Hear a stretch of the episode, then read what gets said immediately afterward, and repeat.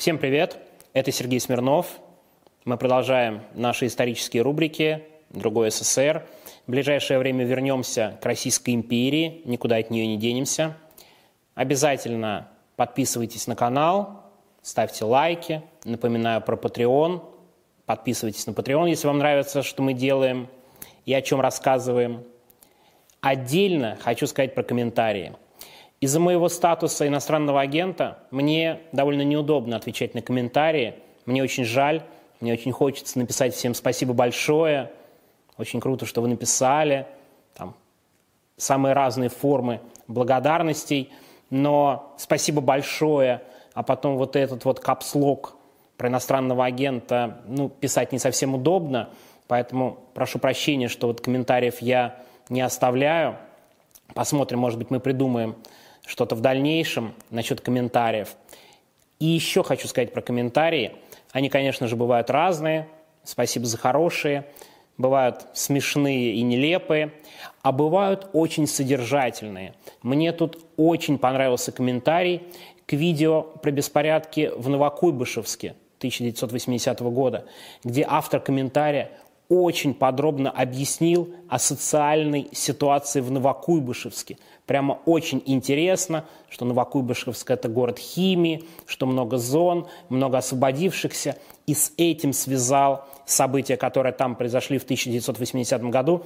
Если вы не смотрели, обязательно посмотрите ролик про Новокуйбышевск. А мы начинаем сегодняшнюю историю.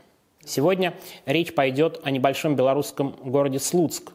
До революции это такое классическое еврейское местечко, более 70% жителей евреи, им нельзя было селиться ближе черты оседлости. Постепенно ситуация меняется. В 1920 году Слуцк – центр белорусского восстания против советской власти. То есть сторонники независимости Беларуси выступили против коммунистов, оно было быстро подавлено. Тем не менее, это важная веха в истории независимого белорусского государства. Война, много жителей евреев – Слуцкое гетто, массовые расстрелы, очень тяжелый период для города Слуцк. Естественно, часть населения новая после войны, но в целом небольшой городок, Минская область. К 60-м годам количество жителей 30-35 тысяч. Ну, такой совсем небольшой город, мало чем примечательный. Знаете, единственное, что я нашел про Слуцк интересного в 60-х, это то, что за пару лет до событий, о которых я буду рассказывать, разгневанный прапорщик из местной воинской части угнал танк, чтобы расстрелять дом тещи, которая ему, вероятно, опостылила. И местные жители рассказывали, что картина по Слуцку была такая. Едет прапорщик на этом танке, а за ним едут две пушки – чтобы на выезде из города этот танк расстрелять. Ну, не дай бог он доедет до деревни, да, и на полном серьезе начнет расстреливать дом тещи. Тем более там реальный был боевой заряд. В итоге у него слетела гусеница, еще пару часов прапорщика убеждали вылезти из танка. Но, знаете, вот буквально единственное важное событие в городе, ну, то есть, понятно, ничего особо не происходит. 60-е годы после Хрущева, такое успокоение после таких довольно резких хрущевских реформ. 1967 год, Слуцк. Что же там могло произойти? 9 апреля 1967 года в местном фонтане обнаружили труп 25-летнего каменщика Александра Николаевского. Примечательно, что он был без одежды – в одних подштанниках, как вспоминают очевидцы. К сожалению, у меня нет материалов дела. Конечно, любопытно было бы посмотреть, как обнаружили труп, в каком он состоянии был. Поэтому я излагаю официальную версию следствия. Николаевский, как выяснили работники прокуратуры, прокуратура тогда вела дела об убийстве, в этот день выпил выпил сильно. Причем любопытно, говорят о том, что он то ли шел с работы, то ли ушел из больницы, где лечил язву. Разные версии есть. Каким образом Николаевский пил, Но факт, что у него была язва, и что он с этой язвой позволял себе пить алкоголь. Николаевский выпил прилично и зашел в подъезд одного из местных домов, где, на его беду, выпивали 28-летний Геннадий Гапанович и его приятель и родственник Леонид Сытько. Из этих двоих ключевая роль у Гапановича. Ему всего 28 лет, а он уже заведующий отделом культуры местного горосполкома. 28 лет, такая должность. Но это прям хорошая карьера. Естественно, благодаря не только собственным умениям и навыкам, а в том числе протекции дяди, который работает на высоких позициях на областном уровне. Но понимаете, такой классический мажор по советским временам, хотя этого слова, конечно, еще не было, но понятно, молодой, карьерист, хорошая должность. И он поссорился в этот день с женой, она ушла, он позвал своего родственника, и вот они выпивают. В этот же подъезд приходит Николаевский. Между мужчинами какая-то ссора, вероятность ссоры серьезная. Ну, с другой стороны, представляете, три пьяных человека в подъезде, да, странно не поссориться. Так или иначе, Гапанович и Сытько избивают Николаевского и выкидывают из подъезда. Согласно версии следствия, Николаевский своими ногами уходит из подъезда, доходит до фонтана и там умирает. Эксперты посчитали, что у него открылась язва, началось внутреннее кровотечение вот от этого избиения, и поэтому он умер. При этом свидетели и очевидцы событий излагают и другие версии. Один из них говорил, что рядом с трупом Николаевского нашли лом, потенциально оружие преступления. А другой объяснял, что на самом деле первая экспертиза установила, что Николаевский был задушен. Но представляете себе, небольшой город, то есть слухи довольно быстро распространяются, и люди думают, ну, во-первых, сам по себе факт в небольшом городе убийства – это уже событие. Ну, и тут же начинаются разговоры, пересуды, самые разные слухи. И самым устойчивым из этих слухов становится информация о том, что семья Гапановичей и Николаевских давно враждует между собой. На самом деле отец Гапановича во время оккупации был полицаем, отец Николаевского – партизаном, и у них были личные взаимоотношения. В итоге отец Николаевского убил отца Гапановича, и дети Гапановича обещали отомстить детям Николаевского. И погибший вот этот 25-летний каменщик – это уже вторая жертва Гапановичей, поскольку старший брат Николаевского при странных обстоятельствах незадолго до этого погиб в Минске на стройке, просто упал и сорвался. То есть начинаются пересуды. Естественно, следствие ничего не говорит, ничего не объясняет, слухи не опровергает. Ну, то есть население прямо бурлит вот этими обсуждениями. И очень важная деталь. Именно по версии следствия, они же его избили в подъезде – то есть никакого убийства. Это не убийство. Это либо хулиганство, либо нанесение телесных повреждений. То есть никакой высшей меры наказания. А в Советском Союзе это популярная, естественно, мера за убийство. Нет, максимум колония, да и то не на очень длительный срок.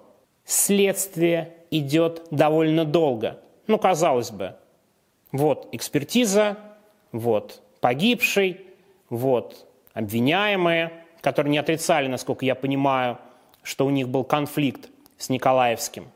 Тем не менее, следствие идет с апреля до сентября, и только в начале октября начинается суд, о котором, безусловно, знает весь город. На протяжении полугода никаких заявлений, никаких комментариев со стороны властей. Мы тут все контролируем, все будет нормально. Да и вообще, советские люди, разве могут выражать каким-то образом недовольство и недоверие как советским партийным органам, так и советскому суду? Ну, конечно же, нет. Поэтому никто ничего никому объяснять не намерен. Суд начинается 9 октября. У суда несколько сотен человек. Они все хотят попасть на заседание и посмотреть, что там происходит. Очень важно, что многие люди, опасаясь, что Гапановича местные власти постараются максимально отмазывать, просили о переносе суда в Минск.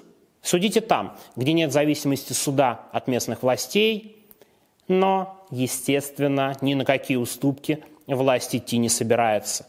И это еще более подогревает настроение людей, которые возмущены как квалификацией, так и тем, что суд вообще проходит в Слуцке. К примеру, отец погибшего, тот самый партизан, по версии местных жителей и слухов, он выражает недоверие суду и просит отвод. Получая отказ, он демонстративно уходит из зала. Но представляете себе, как это выглядело для местных жителей? Даже отец не хочет это слушать. Судья Александр Крискевич, рассматривавший дело, вспоминал, цитата, «Ничто не предвещало трагедии, но интерес к процессу был огромный. Я пошел к первому секретарю райкома партии Зеленкевичу и сказал, зал может вместить всего 65-70 человек, а ухода в суд целая толпа. Нужно перенести заседание в просторный клуб и там погасить страсти. Однако в ответ услышал, в деле нет ничего поучительного. Идите, работайте и не паникуйте. На следующий день, когда зевак прибавилось еще и возмущение нарастало, я опять обратился к руководителю района. Дайте более просторное помещение. Или хотя бы вынесите на улицу динамики, чтобы организовать трансляцию процесса на площадь. Но в ответ опять категорическое «нет». Первые два дня суда прошли очень напряженно. 10-11 октября сотни людей у суда, Естественно, любое слово, сказанное в суде, тут же оказывается на улице и, как понимаете, часто в собственной интерпретации. То есть люди прям возмущены. К тому же Гапанович ездит на суд в костюме, в галстуке. Ну, то есть нам это кажется совершенно обычным, а люди, которые не очень сталкивались с судом, они возмущаются. А что это он в гражданской одежде? А что это он так хорошо выглядит? Да и вообще ему обвинения предъявляют ерундовое за смерть Николаевского. Как же так? Как часто бывает в таких историях, вот уже есть напряжение, уже вот люди готовы что-то делать, что-то должно произойти, какой-то триггер. 12 октября в Слуцком КПЗ один из заключенных вскрывает себе вены, не обвиняемый по делу. В городе всего один автозак, а заключенного надо везти в нормальную больницу в Минск. И он уезжает. А Гапановича и другого обвиняемого как-то надо вести в суд. В итоге у суда толпа, а Гапановича привозят на заседание на машине скорой помощи – он выходит из скорой помощи, в костюме, в галстуке. И это вызывает просто взрыв у собравшихся около суда. Тут же он разносится по городу. Его даже не в автозаке привезли. Он вообще есть как на свободе. Ну, то есть вот это происшествие, что привезли Гапановича в суд на скорой помощи, ну, реально приводит всех в ярость. Сейчас будет очень длинная цитата. Я сам не очень люблю совсем длинные цитаты, но мне кажется, она лучше всего описывает, что происходило в этот день как у суда и какие решения принимают власти. Спустя десятилетия одно из белорусских изданий поговорило с тогдашним главой комсомола Слуцка, который принимал активное участие в событии. Вот сейчас его и буду цитировать. 12 октября 1967 года, где-то в первом часу дня, когда у здания суда собралась приличная, но еще трезвая толпа, я по поручению первого секретаря райкома партии Анатолия Зеленкевича пытался это сделать. вместе с помогавшим мне в этом прокурором Филиппом Севруком и заместителем начальника РОВД Александром Егоровым, мы прямо с заседания бюро райкома партии отправились в суд. Здесь нас уже ждала весьма расстроенная и напуганная старший судья Галина Алексеева. Она рассказала, что заседание суда проходит в нервозной обстановке. Какие-то люди постоянно заглядывают и стучат в окна, а собравшаяся на крыльце толпа никого не пропускает в здание, даже проходящих по делу свидетелей – я попросил Галину Ивановну закончить заседание суда как можно раньше, не позднее 14.00. Со своей стороны пообещал встретиться с протестующими и сообщить им, что очередное заседание суда постараемся провести в более вместительном помещении, как они и требовали. Алексеева восприняла мое сообщение с удовлетворением и заметно повеселела. Тогда я предложил ей покинуть вместе с нами осажденное здание суда, ведь его заседание проводил опытный судья Александр Крицкевич. Но она ответила – не могу это сделать. В здании находятся материальные ценности, а также архив с судебными документами.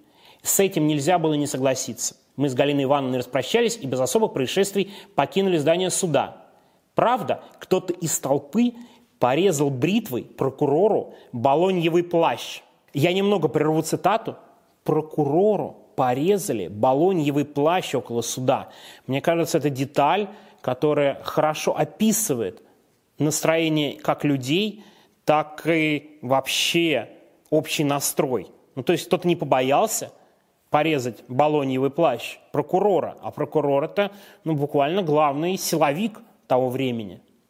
Я продолжаю цитату, она практически заканчивается. Окруживших нас мужчин я спросил прямо, чего вы хотите? Ответ был таким – перенести заседание суда в более вместительное помещение, которое позволило бы всем желающим на них присутствовать, конкретно в Дом культуры или же в соседний клуб строителей. Согласился с этим предложением, и я пообещал доложить своему руководству о достигнутой договоренности. Владимир Лисун, комсомольский лидер Слуцка, поехал в райком, и как вы думаете, какой он там ответ получил? Никто не собирался идти навстречу требованиям, как выразились местные власти – каких-то забулдык. Надо же показать свою силу, нас нельзя никаким образом продавить, мы тут кремень, ни на какие провокации мы не пойдем, а лучше вызовем подкрепление из Минска, внутренние войска, солдат, ну и покажем, кто здесь власть в городе. И действительно, власти Слуцка просят подкрепление в Минске, внутренние войска, несколько сотен человек должны приехать, но им же ехать некоторое время. А оно идет, людей у суда все больше. Ну, такое противостояние затягивается.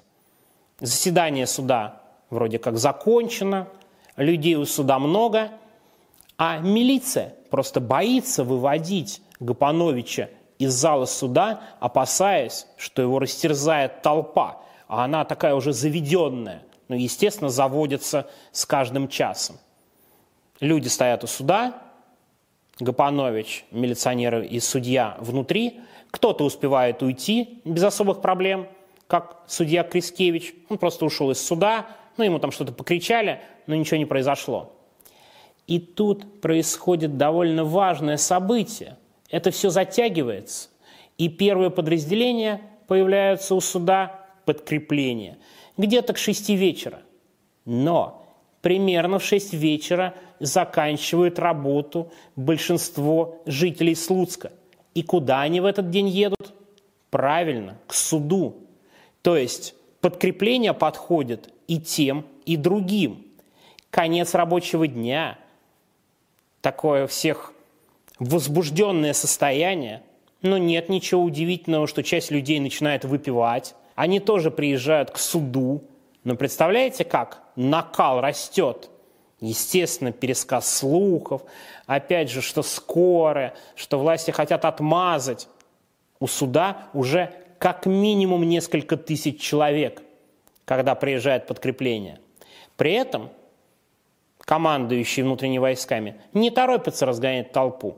Во-первых, нет никаких спецсредств, в отличие от 2021 года – Плюс, ну, не очень учили разгонять демонстрации. Какие вообще демонстрации? И тем более выступления в Советском Союзе. Разве советские люди могут пойти протестовать на улицу? Конечно, нет. Поэтому военные и внутренние войска, но они были в составе МВД, ждут, пока стемнеет, и люди сами разойдутся. А людей становится все больше. Гапановича-то как-то надо вывозить из суда. И вот такое противостояние происходит. И, наконец, внутренние войска решают действовать и заодно вывозить обвиняемого из здания суда. К этому времени внутри толпы растет возбуждение. Мимо едет грузовик сельскохозяйственной продукции. Напоминаю, октябрь. Там свекла и картошка. Картошка, Беларусь. Собравшиеся у суда разбирают эту картошку и свеклу и начинают ими закидывать здание суда. Ну, то есть вот так это выглядело. Внутри толпы, как отмечали сотрудники КГБ, антисоветские настроения. Кричат «коммунист душегуб», «коммуниста к ответу». Ну, то есть вот те самые советские люди, которым все нравилось, неожиданно в какой-то момент быстро становились противниками советской власти. В итоге решаются на даже не разгон, а оттеснение собравшихся. Все равно сил довольно мало, чтобы разогнать огромную толпу. Но не хватает. Попросили подкрепление недостаточно большое. А в это время решили, отвлекая толпу, вывести Гапановича из суда.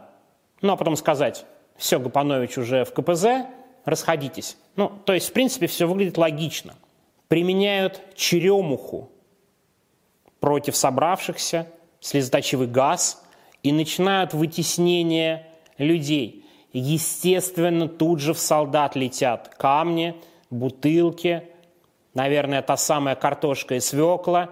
Им, как пишут очевидцы, сыпят в глаза песок, ну то есть самые настоящие беспорядки.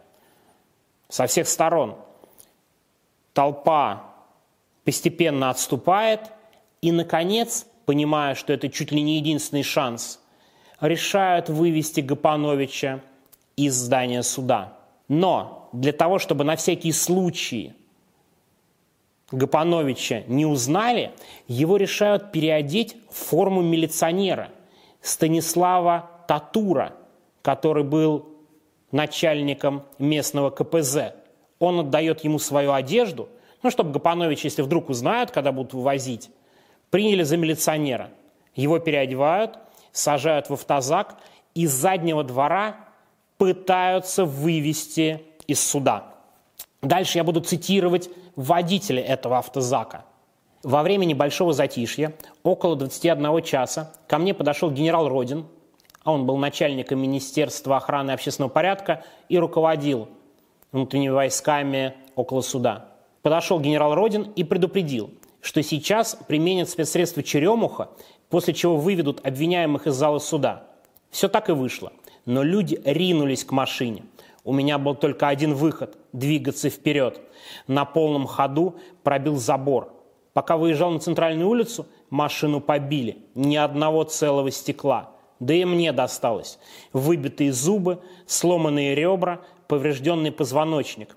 Выбравшись на улицу Ленина, сразу взял курс на Минск, поскольку ехать в Слуцкое КПЗ не решился. Расчет на то, что страсти успокоятся после того, как из зала суда вывезли Гапановича, не просто не оправдались, а произошло ровно наоборот. Во-первых, значительная часть людей просто не поверила, что это был Гапанович, и его увезли на автозаке.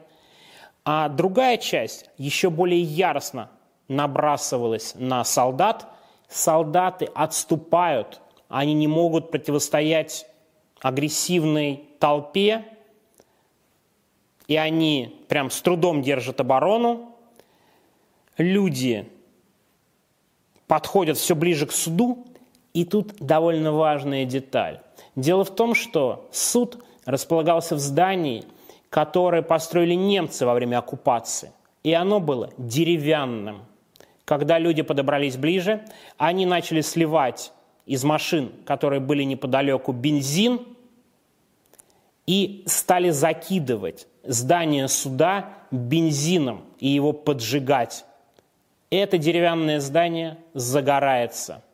Затем, по мере распространения огня и дыма, двое милиционеров выпрыгнули из окна, находившегося в торце здания. Агрессивно настроенная толпа их не тронула. Она ждала расправы только над подсудимыми, считая, что они все еще прячутся в здании суда. Несколько позже у окна появился без кителя и фуражки в белой сорочке начальник КПЗ Станислав Татур. Он уже был не в состоянии выпрыгнуть из окна и повис на подоконнике. Взревшая толпа приняла его за Гапановича, стянула на землю и стала жестоко избивать.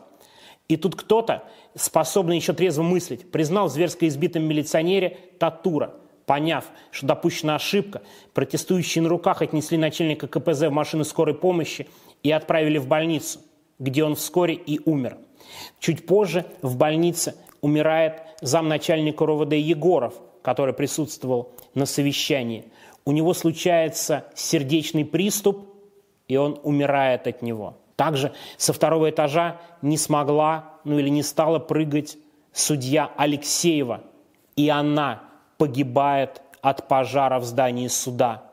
То есть три погибших человека, десятки избитых силовиков.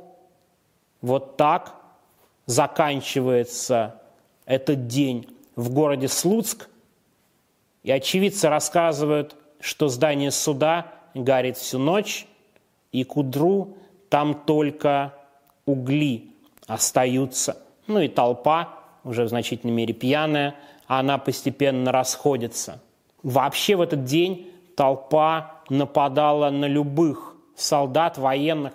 К примеру, начальник гарнизона в Слуцке, его просто нашли в городе и сильно избили, хотя он категорически не хотел применять оружие, категорически не хотел никакой силы в отношении собравшихся его избивают, других милиционеров избивают на улице города. Ну, то есть вот такое классическое насилие и те беспорядки, которые нам часто показывают в Америке, они происходят в Слуцке. В 1967 году в абсолютно спокойное время даже еще застоя не было. Напротив, косыгинские реформы и вообще изменения жизни к лучшему. Разумеется, на следующий день в Слуцке начальство, минские партийные деятели, следователи, прокуроры, сотрудники КГБ. Начинается расследование событий. Немного забегу вперед хочу сказать, что в дальнейшем прокуроры говорили, что не всех участников вот этих беспорядков, вот этого погрома удалось установить, ну, разумеется, камер-то никаких нет, фотографий с места событий, они были, но их был минимум, но тем не менее довольно сложно без да, свидетелей, без фотофиксации установить тех, кто участвовал в событиях. Всего к ответственности привлекли около 70 человек.